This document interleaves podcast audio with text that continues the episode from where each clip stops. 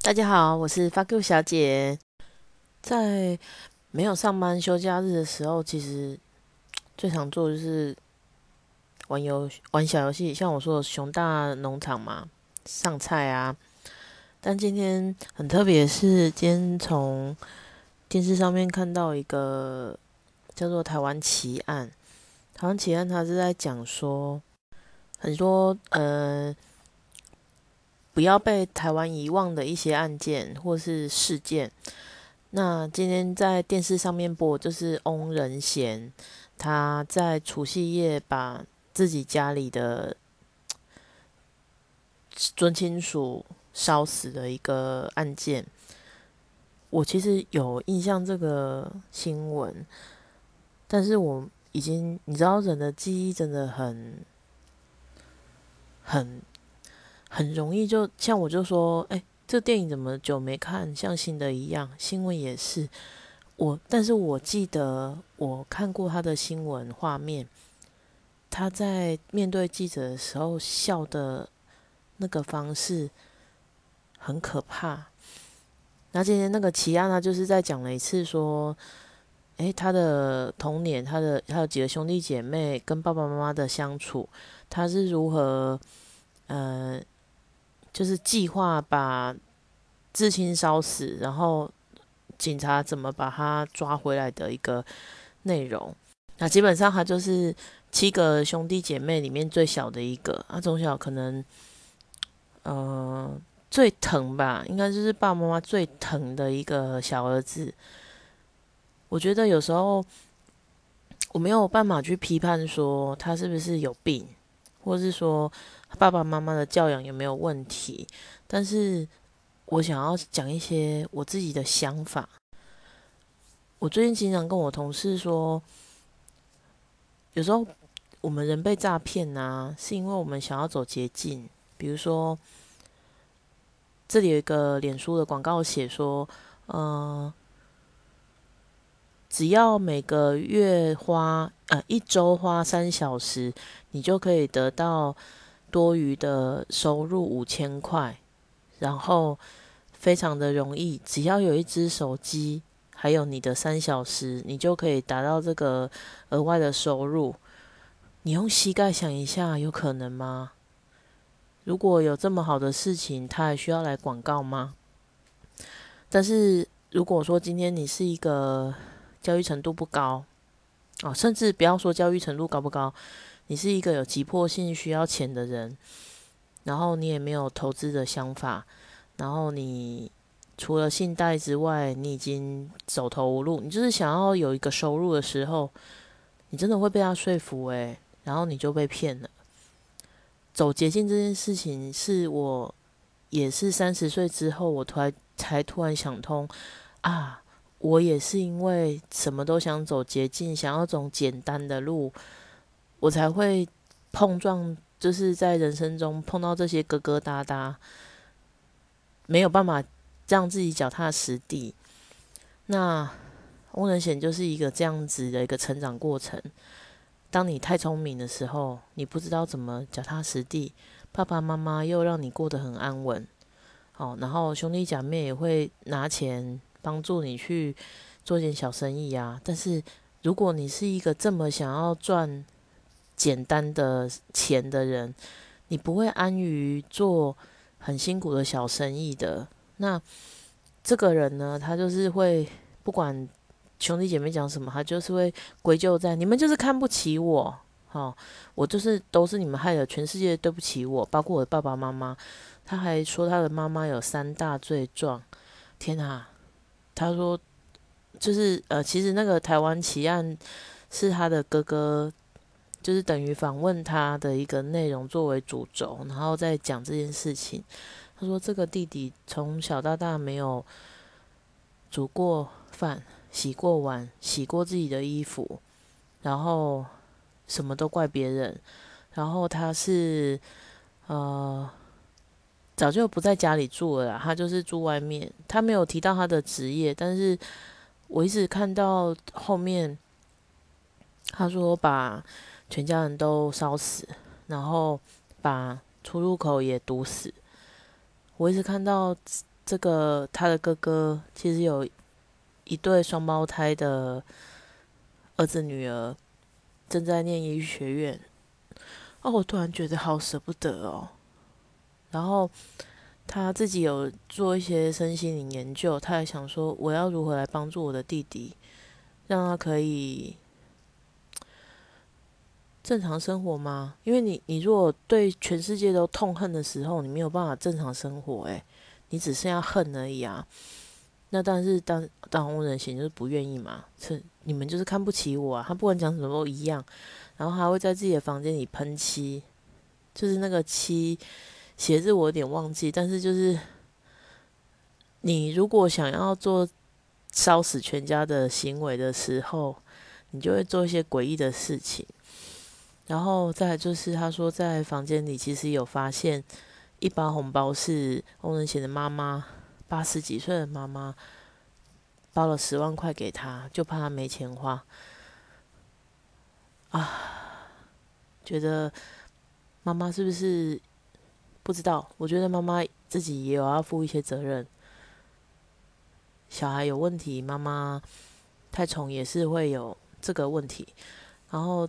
他的哥哥呢，在被访问的时候就说，女儿的男朋友一直不断的批判他，说明知道家里危险，为什么要把小孩带回去？可是如果今天想要吃一个团圆饭的时候，那也是自己的爸爸妈妈，我可以理解他为什么要带太太跟两个小孩回家。然后他还有讲到一句，就是。他请他的儿子上楼去请叔叔下来吃饭，而且有提醒他要有礼貌，多讲几句聊一聊。然后下来之后就问儿子说：“哎，叔叔有没有说什么？”说：“也没有说什么。”哎，有没有多聊几句？说有，有礼貌都有。然后这是他跟他儿子最后一段对话。那他自己为什么没有死掉呢？因为就是当时候已经闻到有汽油味了，他觉得。人有一个预感，非常不好的预感，然后所以他就跟他的二哥跟二哥的小孩出来看啊，发现车子被泼汽油了。为什么没有死？因为他们出来看这件事情，没有出来的人都死了。然后其实他的小女儿有跑出来，但是全身就是都有火，他要顾全他的女儿，把火灭掉以后。火场已经烧到不行，他回不去了，所以他就是很恨这件事情。可是如果今天我是他，我可能也没有办法做什么事，我就是会选择我不接，我就是不接触，我也不要回去看爸爸妈妈，或是我就把我如果有能力，我就把爸爸妈妈全整个接走。但是这不是解决问题的方式，但是。嗯，在第一审、第二审的时候都是判死刑的，可是，在最高法院这边驳回，他的意思是说，他有出来，他自己有翁仁贤自己本身有被烧到，他有可能是要出来救火，反正之类的，然后鉴定精神什么的，他其实都淡淡带过，但是下了伏笔就是法官。说杀死六个至亲，不探他死刑如何对得起全台湾的民众，这又帮我联想到我们有一个台剧叫《与恶的距离》吗？你觉得针对这个翁仁贤，我们应该要去想的是翁仁贤为什么做这件事情，还是我们要怎么帮助他？好，那我们现在我要来分享一下我自己家里的问题。嗯，哦，欧仁贤说他妈妈的三大罪状呢是没有让他念自己想要的科系，这是其中一个。然后呃，朋友到家里的时候，他旁边一直念一直念，让他没面子。可是呃，以妈妈的想法，我觉得他应该像他哥哥讲的，我就想要多了解一下。我儿子的朋友的交友圈，是不是可以多帮帮我的儿子？比如说了解一下，可以怎么协助他这样子。我自己的姐姐，她也是一直会怨恨说，当时候没有让，诶，父母亲没有让他选择自己想要的学校。我觉得，我觉得自己想要的学校，虽然年纪很小，我觉得还是可以表达意见的。但是他那时候不知道可以有不同的意见，他没有被教这件事情。呃，还好我姐姐不是翁翁人险嘛，她其实就是自己在处理这个她很痛恨的这个情绪，然后。我看到我哥哥的两个小孩，现在就是过得太爽，然后会有一些很没大没小的一些反应，或是说对爸爸妈妈是，甚至对我自己的爸爸妈妈是用指挥的，但我哥哥姐姐好像没有想要处理的意思。我今天就在客厅里面讲说。如果我们没有要去好好的教养他，到时候他们长大了还是一样是我们的问题。后来欧仁贤的那个节目就出来了，我就想说：天哪！如果我没有好好的教养他，以后是全社会的问题，而不是我们家的问题而已。我知道这个呃联想真的有点严重，但是我就是真的觉得太有感触了。我小时候啊，在。呃，应该说，我侄子小时候，他们，我我我姐姐带他去，呃，便利商店买优格，啊，那可是哦，还是买回来要在家里吃，他就拿了便利商店的小汤匙回来。我自己是一个蛮环保的人，那我是觉得说，你都已经回家了，你何必拿那个小汤匙？你就在家里用家里的小汤匙吃，小汤匙洗不用两秒，我洗也可以啊。然后我就想要试着跟我的小侄子讨论这件事情，请注意，我说的是讨论哦，我没有指挥他做任何事情。我说，诶，我先给他看海龟的影片，海龟影片就是他的，呃，吸管插在海龟鼻子里那个影片。老实说，我当天也是第一次看。好，然后他们把海龟的吸管拔出来之后，我就跟他说：“我们有大海里面有很多的垃圾，都是我们，诶没有在重复使用下不断的增加这个量，又没有做好回收，所以呢，它就会在大海里面一直飘来飘去。有些野生动物它不知道，它就吃下去，甚至像这个吸管就直接插在海龟的鼻子里，它也没有能力去把它拔出来，然后。”我想要跟你说的是，我们今天去便利商店，如果我们今天是要回家吃，我们如果方便的话，我们可以拿家里的小汤匙吃。然后呢，我侄子他就说，所以姑姑我们不可以拿小汤匙。我说不对不对，姑姑的意思是说你可以拿，但是你也可以选择不拿，这是一个选择。如果你还是要拿，当然可以的。但是你可以选择不拿，你有这个选择。结果我姐姐在旁边说：“哦，你就跟姑姑说，好好好好好就好了，不然她很啰嗦。”我不知道哎，如果我今天有一个小孩，我花这么多时间跟他讲话，旁边一个长辈就毁了这一切。我这件事情一直记到现在，这个小孩都已经长大喽，都会顶嘴喽。我不知道还记不记得当年这件事情，但我可以。看得到是他们仍然没有环保意识啊。不过我希望我家人不要看到，不要听到这个节目。反正他们也不知道，不知道我的我有这个节目啊，管他的。你呢？你有自己的小孩吗？你有帮你的小孩教育好吗？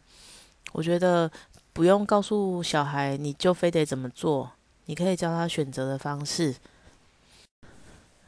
我自己是念完二专以后出去工作一年，然后再回去念二技。念二技的时候非常的但愿哦，因为我已经想好了，那一年我已经想的彻彻底底、明明白白，我要回去念书。那我朋友的小孩呢，他考上大一中文系之后，他就是一直被当啊。可是有些课你知道吗？是你只要有去上课，open book 你就过了。虽然妈妈就我朋友非常其实蛮生气的，然后后面他就是去找了打工，然后就跟他妈妈简单的聊了一下，说他不想念了，他觉得念这个没有意义。不过我是有跟我朋友说，你可以叫他打给我啊，我来跟他聊聊。那时候我朋友才知道说，哦，原来我不是一路念到底毕业的，我其实中间是有离开再回来的。然后我就想要跟他说，不是什么事情都需要有意义啊。如果你今天念中文系是你自己的兴趣。那意义就很重要哦。为什么你不想念了？可是其实我们的教育体系来谈这个东西，通常我们都只知道我不想要什么，但我不想，我不知道我想要什么。我一直到现在这么老了，我也不知道我想要做什么工作啊。但是我只知道我讨厌做客服，这样不是很可悲吗？那我要怎么样？不要那么可悲，我在在工作中找到乐趣啊，转念啊，或是做一个 podcast 啊，或者是骂客人啊，哦，那如果今天我还是找不到兴趣，我其实人生还很长诶。我如果活到现在，这都大家都活到八九十岁，我现在还不到一半，我可以慢慢找我喜欢的事情啊，而且非常的感恩的是。我没有经济的压力呀，我爸爸妈妈很健康，他们不需要我的看护，也不需要我随时都要拿好大一笔钱去救他们。那我朋友的小孩，反正后来他还是继续念啊，但是我不知道他想通了没有，还是就是只是，嗯，觉得啊，不然不念书也不知道要干嘛。可是，如果我们今天在小朋友小的时候，就可以。给他一个思考的能力，告诉他人生有很多选择，不用被框架限制住，不是也很好吗？题外话，我从头我从以前到现在都没有做过翘课这件事情，纯粹是因为我不知道翘课要去哪里。啊，曾经有翘过课的那些人就跟我说：“哇塞，很多地方可以去啊！”你到底在说什么鬼话？但是。我就是很乖的小朋友。今天你跟我说，礼拜一八点要到公司，就是到学校，然后要交什么功课，我就是会一个一个交，很乖。我不知道体制外的世界是什么样子。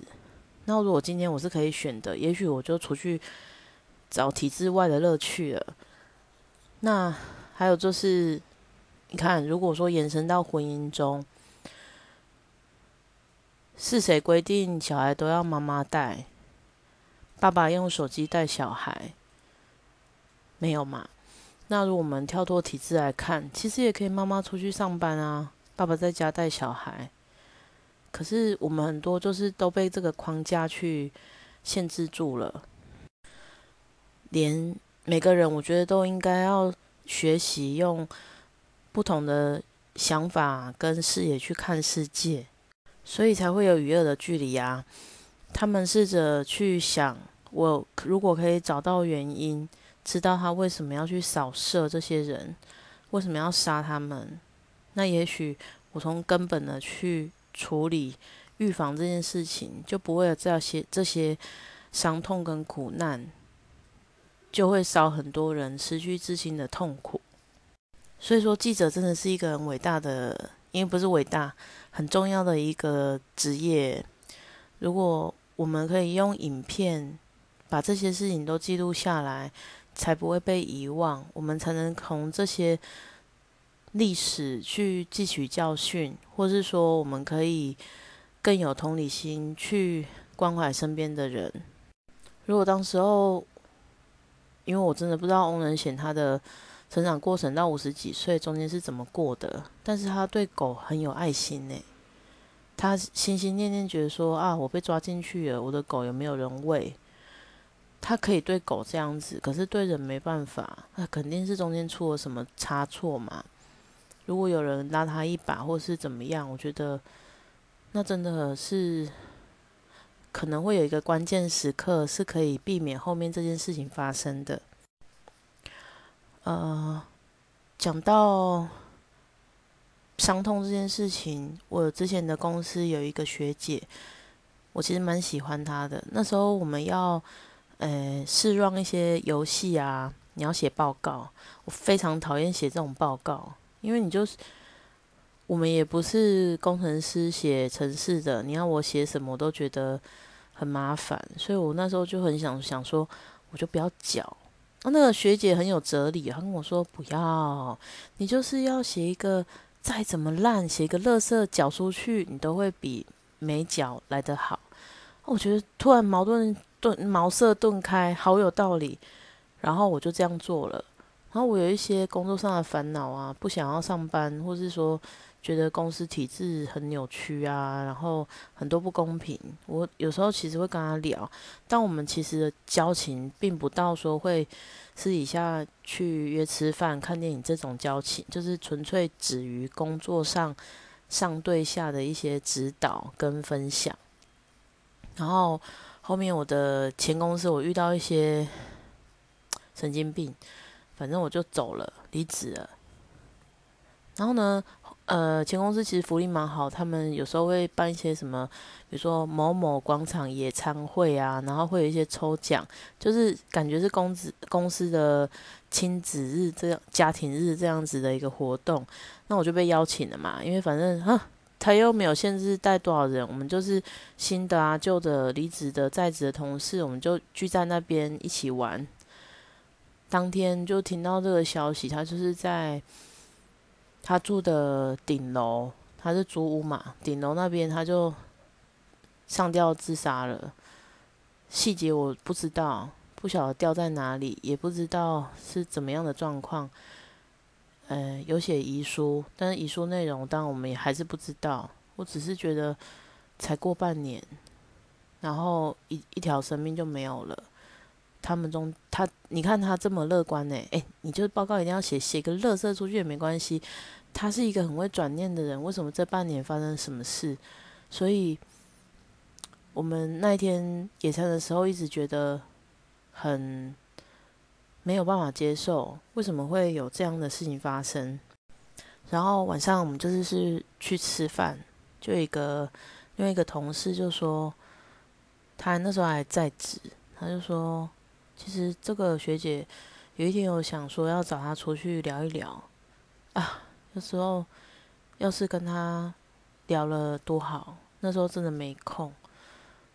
我那时候不知道为什么哪里的想法，我就蹦出一句话，我就跟她说：“这不是你的错，我们不要检讨自己，因为如果照房思琪的乐园那个林奕涵写的书里面，还有他的脸书的文章的意思是，假设你今天有。”想要离开的念头，你只是在选适合的那一天而已。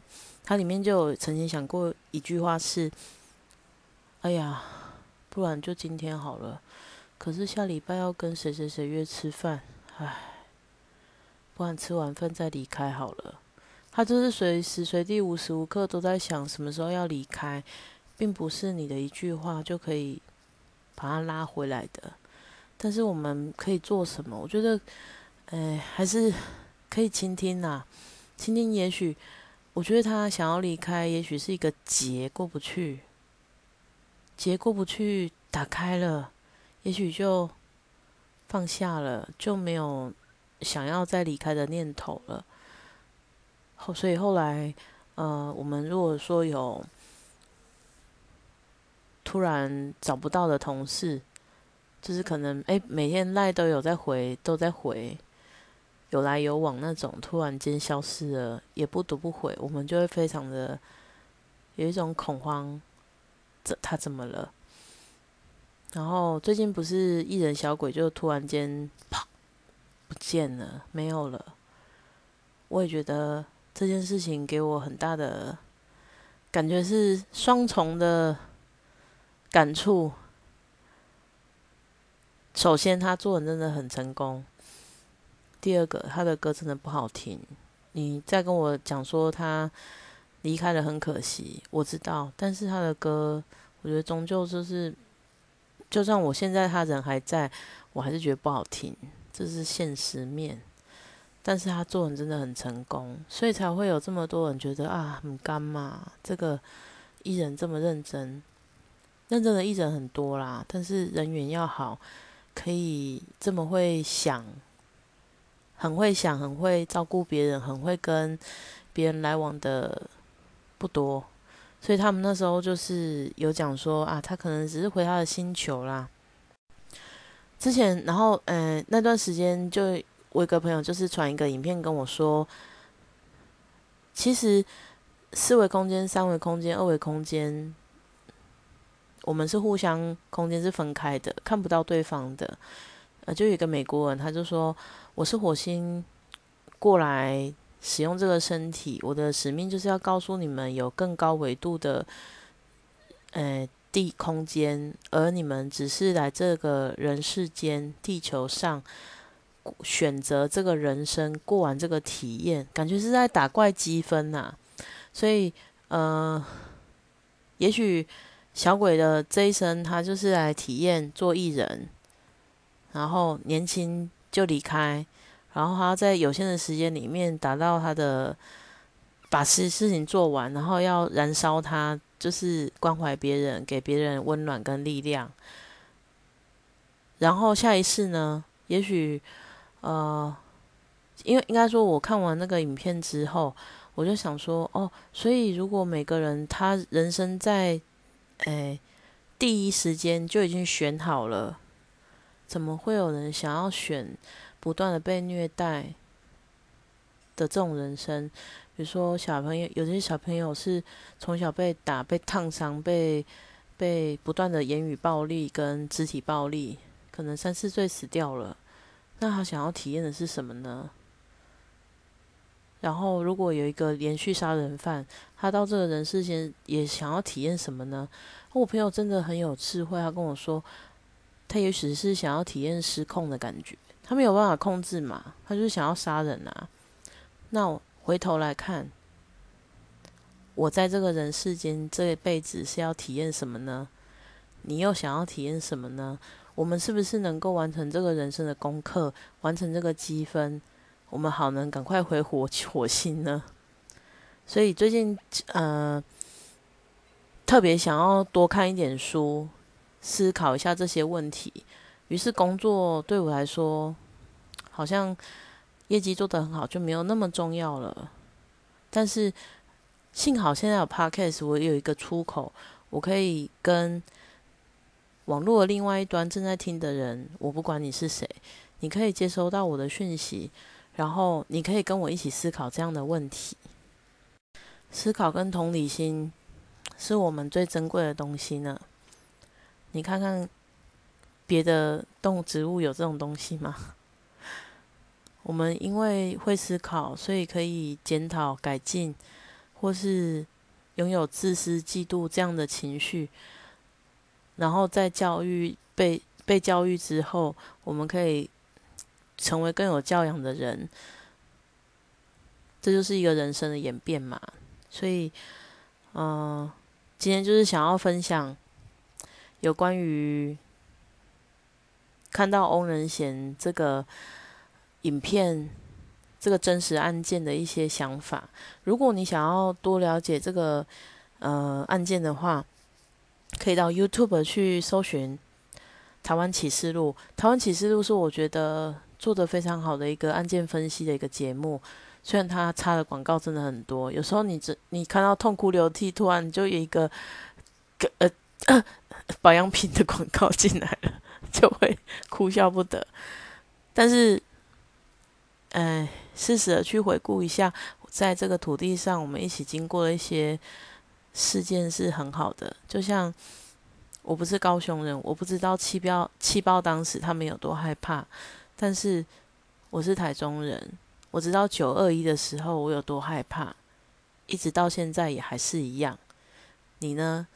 你所生长的这个土地上有没有让你很难忘的一些事件？你也不想被别人遗忘的，你可以把它写下来，做成 podcast。或是分享给你的子子孙孙听，这些都是很好的一个方式，也是我们人类独有的一个行为。我想我你应该没有看过狗在写历史或者是刻壁画吧？就是只有我们对。然后他那个影片其实有提到说，他是先把灵魂注入石头，然后过了千年之后成为了植物，然后动物，然后人类，所以是一层一层上来的。你可以体验各种不同的阶段。那其实跟我们最亲近的这些宠物啊。很很奇怪，它是不是有时候都会有一些人的习性，比如说睡到翻过去啊，或是它感觉诶头歪歪的看着你，好像听得懂你说的话，然后会有一些诶忠犬，就是等着你回来那种很忠心耿耿的行为，或是说猫咪有一些懒得理你，然后我就是。或者就是很像人类习性的一些动作。那这个虎那个美国人他的意思是说，这就是因为他们下一世就要成为人类了，他们在学习如何成为人类的生活，所以他跟我们特别的亲近。我觉得用这个方式来去理解小鬼的离世，我觉得我可以比较接受，我也可以比较接受为什么欧仁贤会杀光他的全家，或是说。为什么有些人他被家暴之后，他下一个又找了一个家暴他的人？也许他选择就是这样的人生。而我想，我当初我这么聪明，不知道选的是什么人生，好想要看一看当初的那个卷宗哦。但是，也许我选的就是一个我想不通，但是我想要思考的人生，这样子的东西。你也可以跟我一起思考看看。那今天的分享有点长，谢谢你的收听，再见。